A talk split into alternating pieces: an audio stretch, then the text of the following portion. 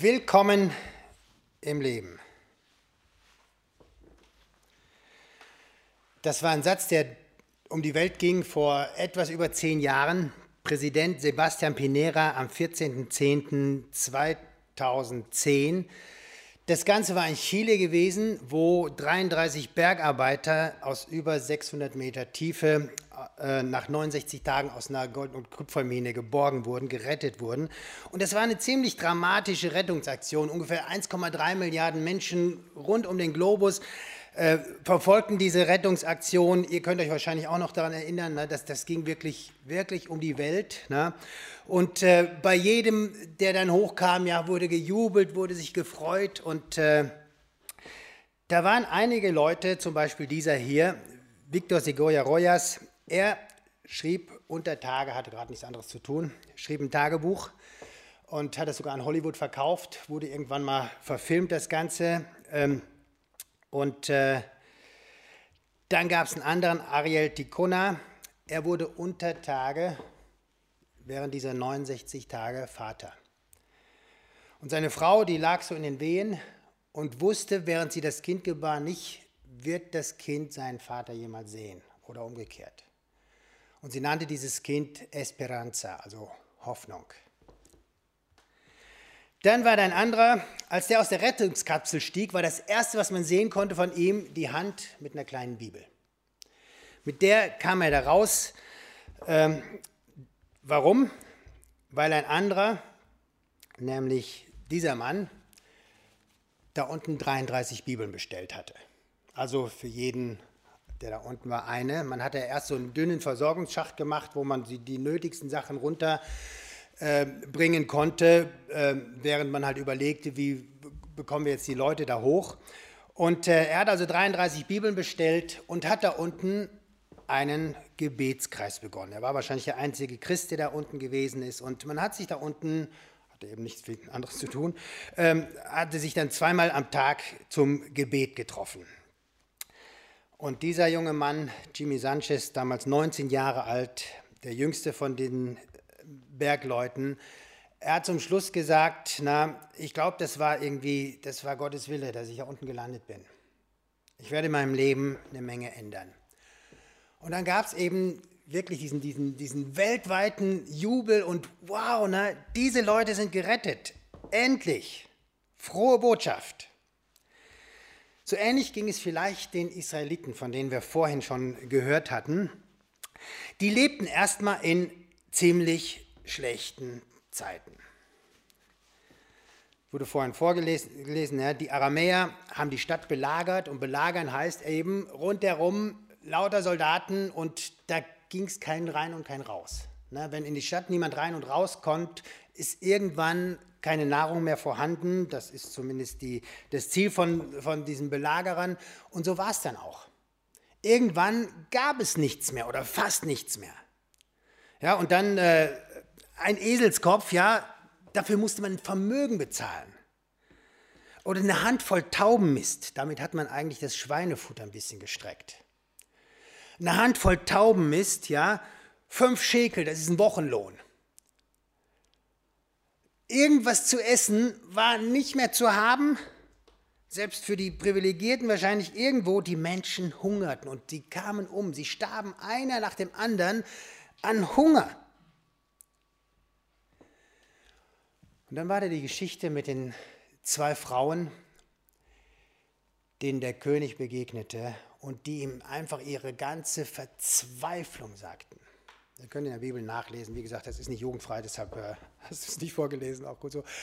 Ähm, äh, wie verzweifelt die waren. Die wussten nicht mehr, was sie essen sollten, was sie ihren Familien, ihren Kindern zu essen geben sollten. Da war, es gab nichts mehr, es gab keine Perspektive. Sie wussten nicht, nicht nur, was ist morgen und was ist übermorgen, nicht, also, sondern keine Ahnung, was überhaupt wird. Eine wirklich schlechte Zeit für diese Leute. Und dann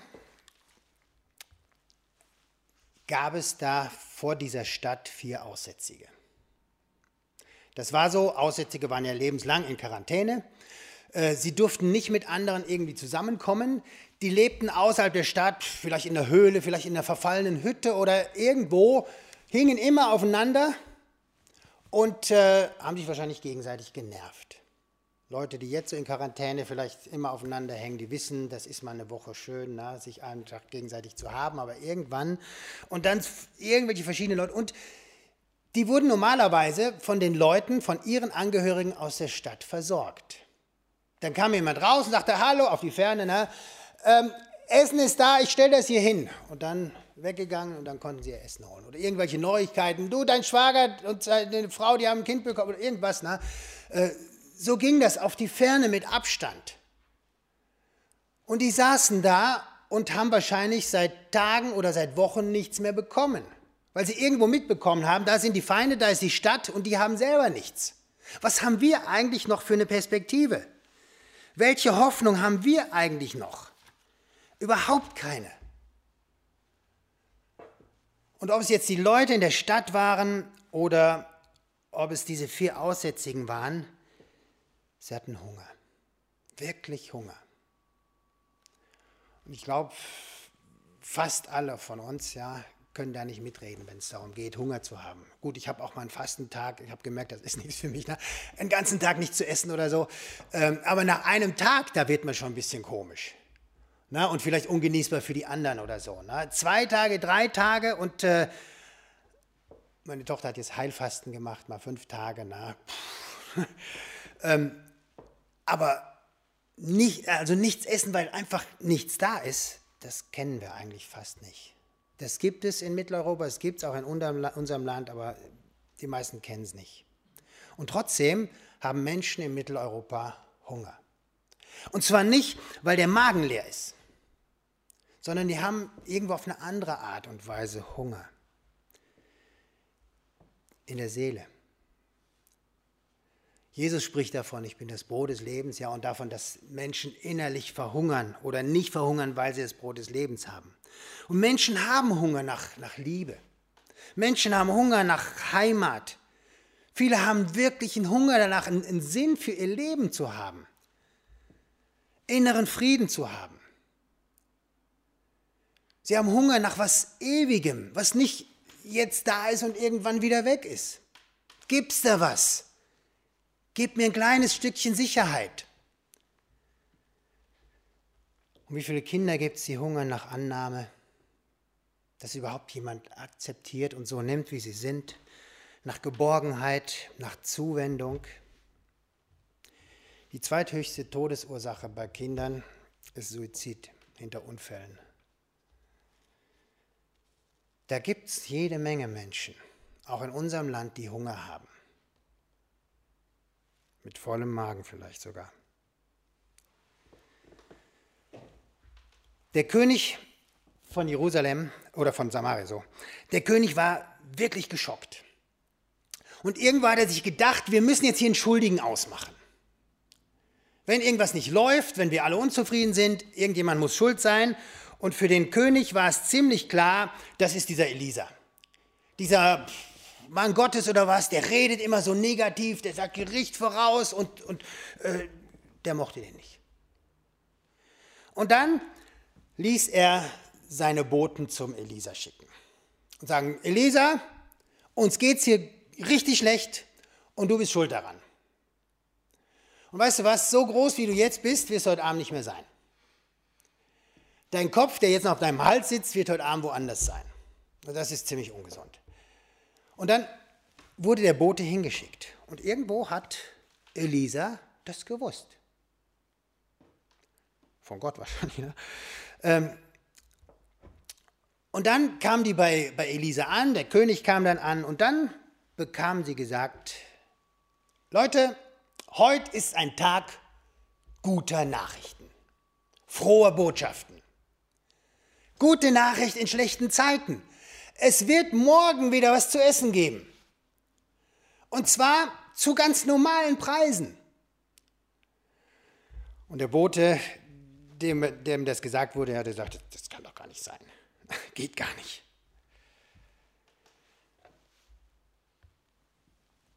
Es gab eine gute Nachricht, Morgen gibt es wieder was zu essen und niemand glaubt dieser guten Nachricht.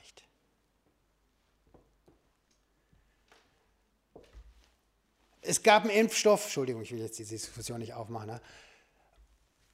und keiner, ne, oder keiner will. Ja, als, da gibt es ein Problem, da gibt es eine Antwort und die Leute denken, geht doch gar nicht, kann doch gar nicht sein. Selbst wenn es da oben irgendwie Essen regnet, das, das geht gar nicht. Es gibt die gute Nachricht für die Menschen von Samarien. Und es gibt die gute Nachricht für die Menschen von heute, die innerlich ihren Hunger haben nach Leben. Johannes 6, Vers 35. Jesus hat gesagt, ich bin das Brot des Lebens. Wer mit mir lebt, der wird nicht innerlich verhungern, sondern wird das Brot des Lebens haben. Ich frage mich manchmal, ich weiß das, Jesus ist das Brot des Lebens. Er will mich satt machen und trotzdem suche ich immer so nach irgendwelchen Möglichkeiten, sonst wo satt zu werden. Du und ich, wir kennen diese gute Nachricht. Wir wissen davon, dass Jesus das Brot des Lebens ist. Und wir wissen auch, dass die Menschen um uns herum genau das brauchen. Du kennst die Nachricht. Die vier Aussätzigen vor Samarien kannten die noch nicht. Und die haben sich irgendwann gedacht, was machen wir eigentlich jetzt? Also aus dieser Stadt ist nichts mehr zu erwarten an Essen. Die haben selber nichts. Was sollen wir tun? Jetzt hier sitzen und auf den Tod warten, der unweigerlich kommen wird? In die Stadt gehen geht nicht. Wir haben jetzt hier genau zwei Möglichkeiten. Entweder warten wir hier auf einen grausamen Hungertod oder wir kürzen das Ganze ab. Wir gehen einfach zu den Feinden über und gucken, was dann passiert. Mehr als ein schneller Tod kann uns da ja nicht passieren. Und dann wagten sie so die Flucht nach vorne. Sie schlichen sich nachts in das Lager der Aramäer und wahrscheinlich erst sehr leise gemacht ne, und direkt am Tag haben sie sich dann doch nicht getraut, ne, schlichen sich nachts in das Lager der Aramäer und irgendwann, als sie näher kamen, merken sie, da stehen gar keine Wachen. Sie kamen zum ersten Zelt, stand immer noch keine Wache. Sie schauten in das erste Zelt hinein, kein Mensch zu sehen. Im nächsten Zelt, im nächsten Zelt und merkten dann, das Lager ist komplett leer. Menschenleer. Sonst war da ziemlich viel. In den Zelten, da stapelten sich wertvolle Sachen äh, zu essen und zu trinken, wirklich satt. Und was haben die gemacht? Die sind erstmal in das erste Zelt gegangen, haben sich den Bauch vollgeschlagen, bis sie so satt waren, wie sie wahrscheinlich lange nicht gewesen sind. Und haben gedacht, wow, was ist denn hier los? Was passiert hier gerade? Sie aßen und irgendwann dachten sie, jetzt, jetzt, jetzt sind wir so voll, was sollen wir machen? Hier ist noch so viel. Nächsten Zelt, übernächsten Zelt und sonst wo. Und dann fingen sie an, die Sachen, die sie da hatten und gefunden hatten, in ihre Behausung zu bringen. Und was war das Geheimnis des Ganzen gewesen? Es steht da, Gott hat ein Geräusch geschickt. Das war alles. Sodass die Aramäer dachten, wir hören da irgendwelche Soldaten oder so. Und dann, dann überlegt und kam drauf, bestimmt hat der König von Samarien irgendwo Hilfe geholt.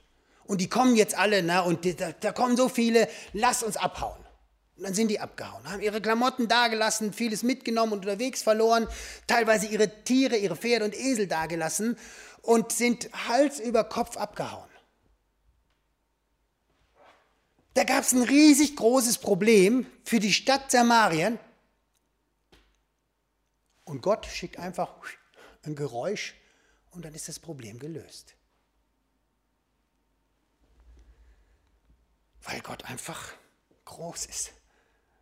Und für den auch große Probleme nicht zu groß sind. Und dann gab es diese Freude unter diesen Aussätzigen über die gute Nachricht. Hey, hier gibt es was zu essen. Und zwar viel mehr, als wir je in unserem Leben essen können.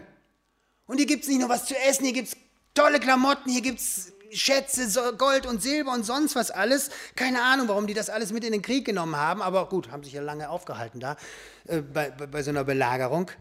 Aber da kam, glaube ich, eine richtig große Freude. Ich glaube, diese Leute waren Gott dankbar. Vielleicht so ähnlich wie die Freude, die damals halt 2010 um die Welt ging, ja, dieser Freudenschrei. Wow! 33 Bergleute gerettet. Und die waren dankbar. Die hatten sich unter Tage T-Shirts schicken lassen. Die haben die sich drucken lassen und einige von den Leuten kamen mit T-Shirts raus. Und auf dem T-Shirt stand vorne drauf, Gracias, Señor. Danke, Herr. Und hinten drauf stand ein Teil aus Psalm 95, Vers 4. Wer mag, kann ihn mal nachlesen. Da steht, in deiner Hand sind die Tiefen der Erde. Und das haben diese Leute buchstäblich erlebt. Und einigen, die da hochkamen, denen war das wichtig. Wahrscheinlich wussten sie, die Kameras der ganzen Welt sind auf uns gerichtet. Denen war das wichtig mitzuteilen. Danke, Herr. Und vielleicht so ähnlich dankbar waren die Leute, hier diese vier Aussätzigen, Gott hat uns Rettung geschenkt. Die Rettung der Bergleute soll ungefähr 22 Millionen Euro gekostet haben und ich glaube, jeder einzelne Euro war es wert und war gut angelegt dabei. Gott hat Rettung geschenkt. Nun gibt es das Problem, dass wir Menschen haben mit dem Hunger, sage ich mal. Und auch da hat Gott was gemacht. Aber um den Hunger der Menschen zu stillen, auch deinen und meinen, hat Gott nicht einfach ein Geräusch geschickt. Komm, schick mal gerade mal ein Geräusch. Alles easy, alles fein, alles gut. Und er hat auch mehr bezahlt als 22 Millionen Euro. Gott hat viel mehr bezahlt. Das Wertvollste, das Beste, das Perfekte Perfekteste, das Reinste, was es überhaupt gibt, das hat er hingelegt. Jesus, seinen Sohn. Und er hat nicht gefragt, ist das nicht zu viel bezahlt? Ist es das wert? Er hat es gemacht. So auf diese Weise hat Gott die Welt geliebt, dass er seinen einzigen Sohn gab, damit alle, die an ihn glauben, nicht verloren gehen, sondern das ewige Leben haben. Das hat Gott geschenkt. Dieses Brot des Lebens. Und die Frage an dich und mich, hast du dieses Geschenk, diese Rettung Gottes angenommen? Und dann die Frage, sieht man dir diese Dankbarkeit an? Ich weiß, es ist schwer mit Maske Dankbarkeit irgendwo einem anzusehen, aber merkt man dir das an? dass du Gott dankbar bist? Kann ich wirklich von Herzen jubeln über diese Rettung Gottes? Oder ist das so normal geworden irgendwie? Ja, wir sind Gottes Kinder, klar. Wie viel Gott gegeben hat und dass er dich und mich, dass er uns gerettet hat. Ich glaube, dass Dankbarkeit das Beste ist, was uns passieren kann und die Sache ja nach Gott fragen und einfach zu wissen, Gott ist gut und er tut mir so viel Gutes. Wir leben in einer Zeit, wo, wo es ganz viel zu klagen gibt, auch ganz klar. Wo keiner von uns drinsteckt und sagt, ich drehe jetzt hier an der Schraube und dann geht das alles wieder besser. Aber die Frage ist, wollen wir uns von diesen schlechten Nachrichten soll das unser Leben bestimmen. Und soll unsere Reaktion darauf Undankbarkeit und Unzufriedenheit, soll das alles sein? Ich habe manchmal den Eindruck, auch bei den Christen, das fängt mit Unzufriedenheit an und hört am Abend mit Unzufriedenheit auf. Damit ist keinem geholfen, glaube ich. Und auch wenn wir die Situation nicht ändern können, wir können den Blick darauf vielleicht ändern. Und ich glaube, dass uns Dankbarkeit viel, viel weiter bringt als Nörgeln und Klagen. Ich glaube, wir dürfen und wir sollen klagen. Vor allem Gott das klagen, was eben beklagenswert ist. Da haben wir viele Beispiele in der Bibel, viele Psalmen. Aber wo dann ein Mensch, der in einer richtig schlechten Situation ist, die Kurve kriegt, aufzuschauen auf Gott und anzufangen zu danken. Und das wünsche ich mir für mich. Ich habe irgendwann Ende letzten Jahres, ja gut, meine Arbeit hängt ab von Zahlen, Inzidenzzahlen und sonst was alles, ne? Infektionszahlen und, und, und, und. Und das erste morgens ne, waren diese Zahlen. Bis ich mir gesagt habe, stopp, das kann es nicht sein. Das Erste, was ich mir morgens anschaue, sollen gute Nachrichten sein. Und da gibt es so viele hier in diesem Wort Gottes. Heißt nicht, dass ich die anderen ausblende komplett und so weiter. Aber das Erste, was ich morgens haben möchte, sind gute Nachrichten von Gott. Und ich möchte mir diese, diese Dankbarkeit erhalten, die mir hilft, einfach, ja, vielleicht auch über schlechte Zeiten hinwegzukommen. Die vier Aussätzigen also haben sich gefreut, haben sich voll gegessen, sich voll laufen lassen, haben ihre Hände so vollgepackt, wie sie vielleicht noch nie hatten und diese Schätze, die da waren, in ihre Behausung gebracht. Und sind dann nochmal zurückgekommen und nochmal richtig die Hände voll und wieder dahin. Und ich weiß nicht, wie oft sie hin und her gelaufen sind. Und wahrscheinlich irgendwann hatten sie so viele Sachen gebunkert, wo sie wussten, die werden wir nie im Leben brauchen. Und irgendwann schauten sie sich gegenseitig an und sagten, hey, was machen wir eigentlich hier? Was tun wir eigentlich hier? Wir horten hier mitten in der Nacht diese Sachen in unsere Behausung und da in der Stadt sterben die Menschen. Heute Nacht. Stunde für Stunde für Stunde sterben da Menschen. Und wir sitzen hier oder stehen hier wie die Made im Speck und wissen gar nicht, wohin mit dem vielen Zeug. Das ist nicht in Ordnung, was wir hier machen.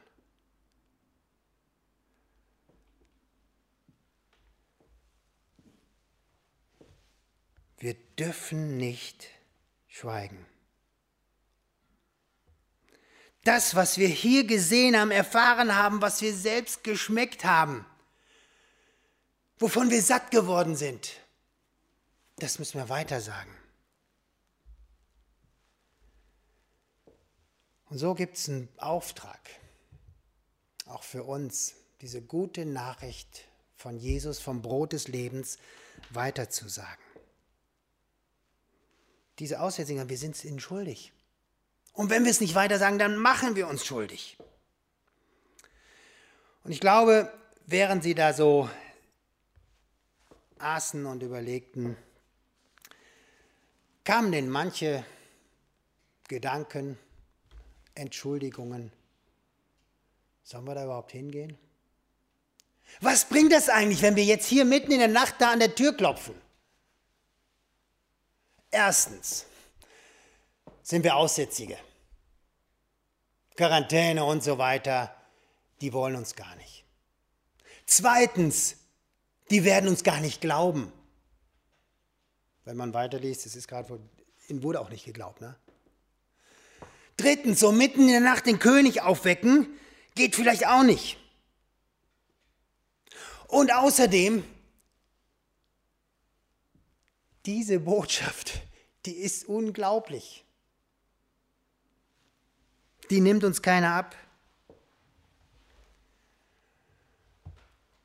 Und so entdecke ich mich manchmal, dass ich Ausreden habe, Argumente, warum ich nicht so gerade die Botschaft weitersage. Oh, da gibt es andere, die können das besser.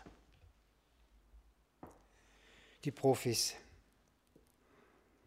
Oder ich schaue auf meine Fehler und meine Macken und denke, so einer, die gute Nachricht weitersagen, passt nicht. Vielleicht kennst du das auch. Vielleicht gerade so in Situationen, wo du wiedergefallen bist und denkst, du hast es gar nicht verdient, das so weiterzusagen. Das sollen andere machen. Aber eigentlich wissen wir, Gott baut sein Reich nicht mit irgendwelchen perfekten Himmelswesen, sondern mit Leuten wie dich und mich, die ihre Macken, ihre Grenzen haben. Oder vielleicht denken wir auch manchmal, unsere Botschaft, ist die wirklich so attraktiv? Ist die so attraktiv? Bei den Bergleuten war irgendwann dieser 60 Zentimeter Durchmesser große Schacht gegraben. Und dann hat man versucht, so die Rettungskapsel durchzuschicken. Phoenix 1 funktionierte nicht. Und dann gab es Phoenix 2. Diese Rettungskapsel. Und die wurde dann darunter geschickt. Und ich kann mir vorstellen, als dann so die, der, der Rote Kreuzmann oder Arzt oder wer auch immer mit der Kapsel darunter ist, na, hat er die Tür von der Kapsel aufgemacht und hat gesagt, tut mir leid, na, also die Kapsel kann ich euch eigentlich nicht zumuten. Ich weiß ja, so breitschultrige Bergarbeiter ne, in so eine 55 Zentimeter Kapsel rein, na, kann ich nicht zu. Tschüss, ich, ich fahre dann wieder. Hat er nicht gemacht. Ich glaube, der ist ausgestiegen, hat gesagt, Leute, schaut mal, das ist Phoenix 2. Das ist eure Rettung. Ist sie nicht attraktiv? Ja, sie ist eng, aber ist sie nicht attraktiv? Vor allem, es ist die einzige Rettung, die es gibt. Und das macht sie attraktiv. Paulus sagt, ich schäme mich des Evangeliums von Jesus nicht, weil es die Rettung ist. Es gibt keine andere. Die vier Aussätzigen gingen. Mitten in der Nacht gingen sie zur Stadt, klopften an das Stadttor und was passierte? Man glaubte ihnen nicht. Der König, da oh, ist irgendwo ein Hinterhalt oder sonst was, na, die veräppeln uns da irgendwie, na, ist unglaublich diese Botschaft. Oder vielleicht wollen sie auch nur diese vier Aussätzigen wichtig tun. Und ich habe mir gedacht, was hätten diese Aussätzigen tun können, damit man ihnen eher glaubt? Ich glaube, wenn die diese Hände voll Kram, die sie in ihre eigene Behausung gebracht hätten, wenn sie die zur Stadt gebracht hätten, da vors Tor geschmissen hätten und gesagt hätten, guck mal Leute, was hier ist, und da hinten gibt es noch mehr, dann wäre das ziemlich glaubwürdig gewesen.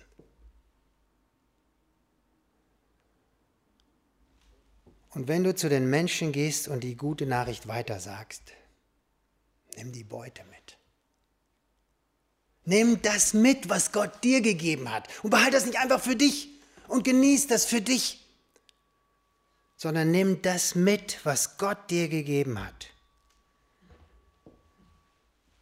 Nimm das mit, was andere an dir genießen können und sollen. Die Bibel spricht von der Frucht des Geistes. Wenn du zu den Menschen gehst, nimm die Liebe mit. Statt Verbissenheit, ich muss die jetzt alle retten. Nimm die Liebe mit. Nimm die Freude mit. Wenn du zu den Menschen gehst, nimm den Frieden mit. Es geht nicht um elende Streitdiskussionen oder sonst was. Wir haben eine Botschaft weiterzusagen. Nimm Geduld mit. Das geht nicht so, einmal Schalter umlegen und dann schlucken die die Botschaft. Nimm die Freundlichkeit mit. auch in schwierigen Zeiten. Nimm die Güte mit, dass Menschen merken, der meint es einfach gut. Der will mich nicht für irgendwas einkassieren, sondern der meint es einfach gut. Punkt. Nimm die Treue mit, die Sanftmut, Selbstbeherrschung. Das ist so die Frucht des Geistes, die andere an uns genießen sollen. Und geht im Moment eh nicht anders, fang bei einem Menschen an. Wir müssen nicht unbedingt immer die Massen vor Augen haben, sondern den einen Menschen, für den wir beten, Interesse zeigen und vielleicht gerade in Zeiten, wo Menschen arm sind an Kontakten. Das, was möglich ist, und wir hoffen einfach, dass auch in den nächsten Wochen wieder ein bisschen mehr sein kann. Vielleicht eine Familie, die andere einladen kann. Und dann nicht nur gemeindeintern, ja, wir schätzen uns, wir lieben uns so sehr, sondern vielleicht auch nach außen. Eine Familie, wo wir wissen, die brauchen es echt. Zeig Wertschätzung, verbring Zeit mit ihm. Gewinne ihn lieb oder sie. Lass sie die Frucht des Geistes genießen und sag ihnen das Evangelium, diese gute Nachricht in schlechten Zeiten. Es ist die größte Rettungsaktion aller Zeiten, das, was Gott damals angestoßen hat, mit dem, dass er Jesus geschickt hat. Die größte Rettungsaktion aller Zeiten. Alle werden gebraucht. Auch damals in Chile, ja, wurden viele Leute gebraucht. Die einen, klar, die darunter gehen, aber die anderen als Backup und die anderen, die so viel getan haben, damit die darunter gehen konnten. Und das, das war ein komplettes Netzwerk an Hilfskräften. Ähnlich ist es bei Jesus. Du wirst gebraucht. Und es ist auch deine Aufgabe, gute Nachricht in schlechten Zeiten weiterzusagen. Ich möchte beten. Jesus, ich möchte dir herzlich danken dafür, dass du da bist und auch in schlechten Zeiten nicht einfach nur Durchhalteparolen da sind, sondern dass du wirklich Rettung hast. Und wir merken, dass vielleicht gerade in dieser Zeit, dass Menschen Rettung brauchen, dass sie dich brauchen. Und wir wollen dich wirklich darum bitten, dass du uns Liebe, viel Fantasie schenkst und irgendwo Wege und Möglichkeiten, Menschen zu erreichen, die vielleicht sonst keiner erreicht, ob es einsame alte Menschen sind oder Familien sind. Wir wollen dich einfach bitten, dass du uns da wirklich die Augen öffnest für die Menschen und auch für Möglichkeiten, die es gibt, sie zu erreichen. Danke, dass du da jeden von uns gebrauchen möchtest, dass jeder da einen Platz hat und wertvoll ist. Und hab nochmal Dank dafür, dass es dir nicht egal ist, wenn es schlechte Zeiten gibt, wenn so alles im Bach runtergeht, sondern dass du ein ganz, ganz großes Herz für uns Menschen hast. Amen.